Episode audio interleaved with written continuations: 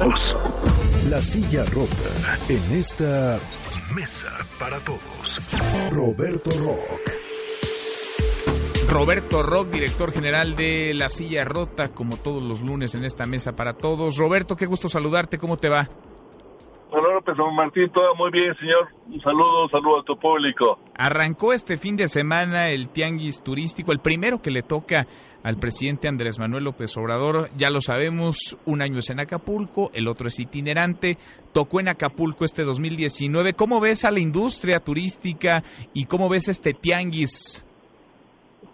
Fíjate, Manuel, que tuve oportunidad de estar ahí en ese evento, en el evento eh, que, eh, con el que López Obrador inauguró inauguró el tianguis con la presencia de un montón de funcionarios eh, del sector turístico, del sector hotelero, incluso de la Organización Mundial del Turismo, que está encabezada por un colombiano.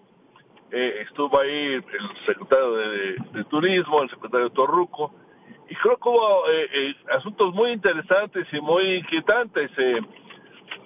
la, la nota se la llevó el presidente de la Ciudad Hotelera, el señor Luis Barrio Sánchez, que le dijo al presidente que, eh, de acuerdo con las estadísticas disponibles, eh, al menos 1.7 millones de espacios de avión eh, utilizados por turistas norteamericanos y de Canadá, de Estados Unidos y de Canadá, para venir a México, no usaron esos espacios en, en los meses recientes, se asume desde que empezó el gobierno López Obrador, y él dijo, nos están volando a estos turistas, especialmente otros destinos del Caribe. Me imagino que la mayor parte de esos turistas irían a Cancún o a otras zonas del sureste.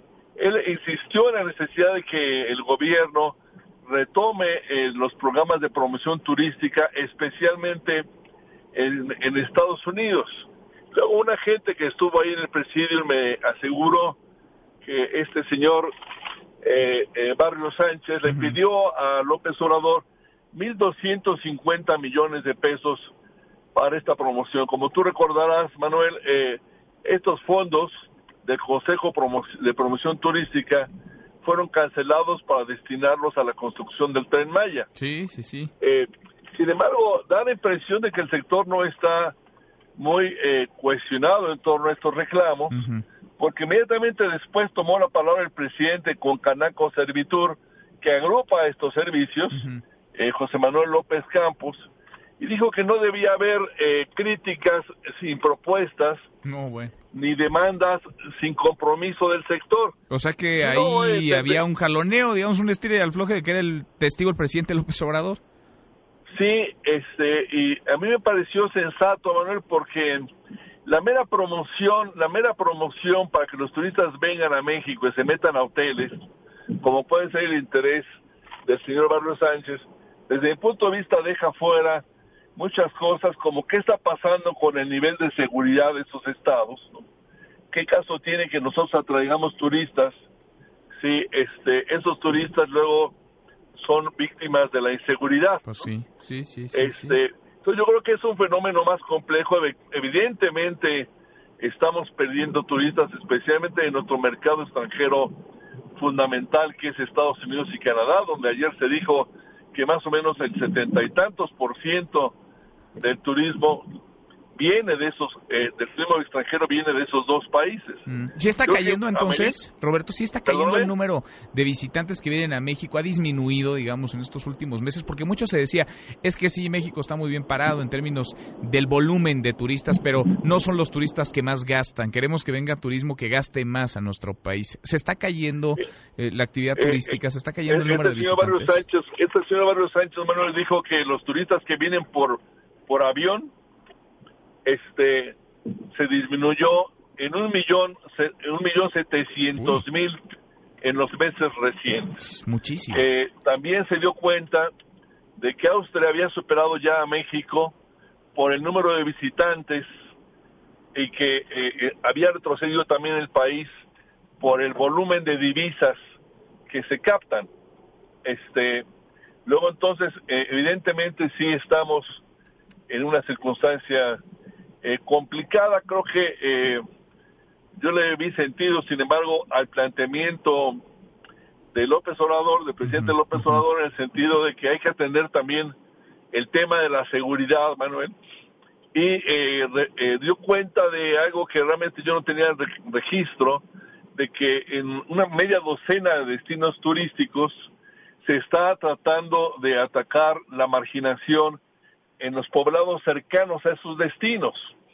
Eh, mencionó muy particularmente la colonia Renacimiento, que está en el cerro frente a Acapulco, como uno de los proyectos que están desarrollando, pero también habló de La Paz, habló de Puerto Vallarta y de otros lugares, en lo cual yo le encuentro sinceramente mucho mucho sentido a la idea.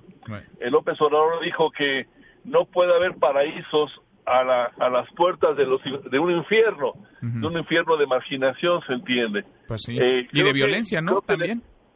y de violencia, porque yo creo que, al menos en Acapulco, señor, donde eh, el gobernador eh, Astudillo pidió apoyo para el puerto, que yo creo que tiene sentido, ¿no?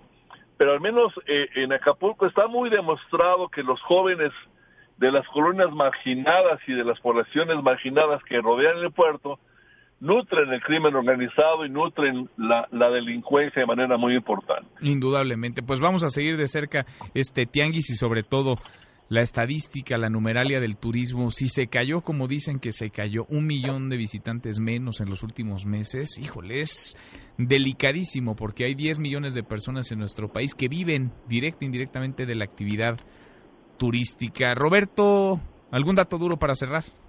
Mira, se está anunciando por parte del presidente que se congelan las ventas de las compras de medicinas a un grupo de distribuidores importantes que en el pasado sexenio eh, concentraron más del 60% de los más o menos eh, eh, 80 mil millones de pesos que se que, que se otorgaron mediante licitaciones, a veces también asignaciones directas.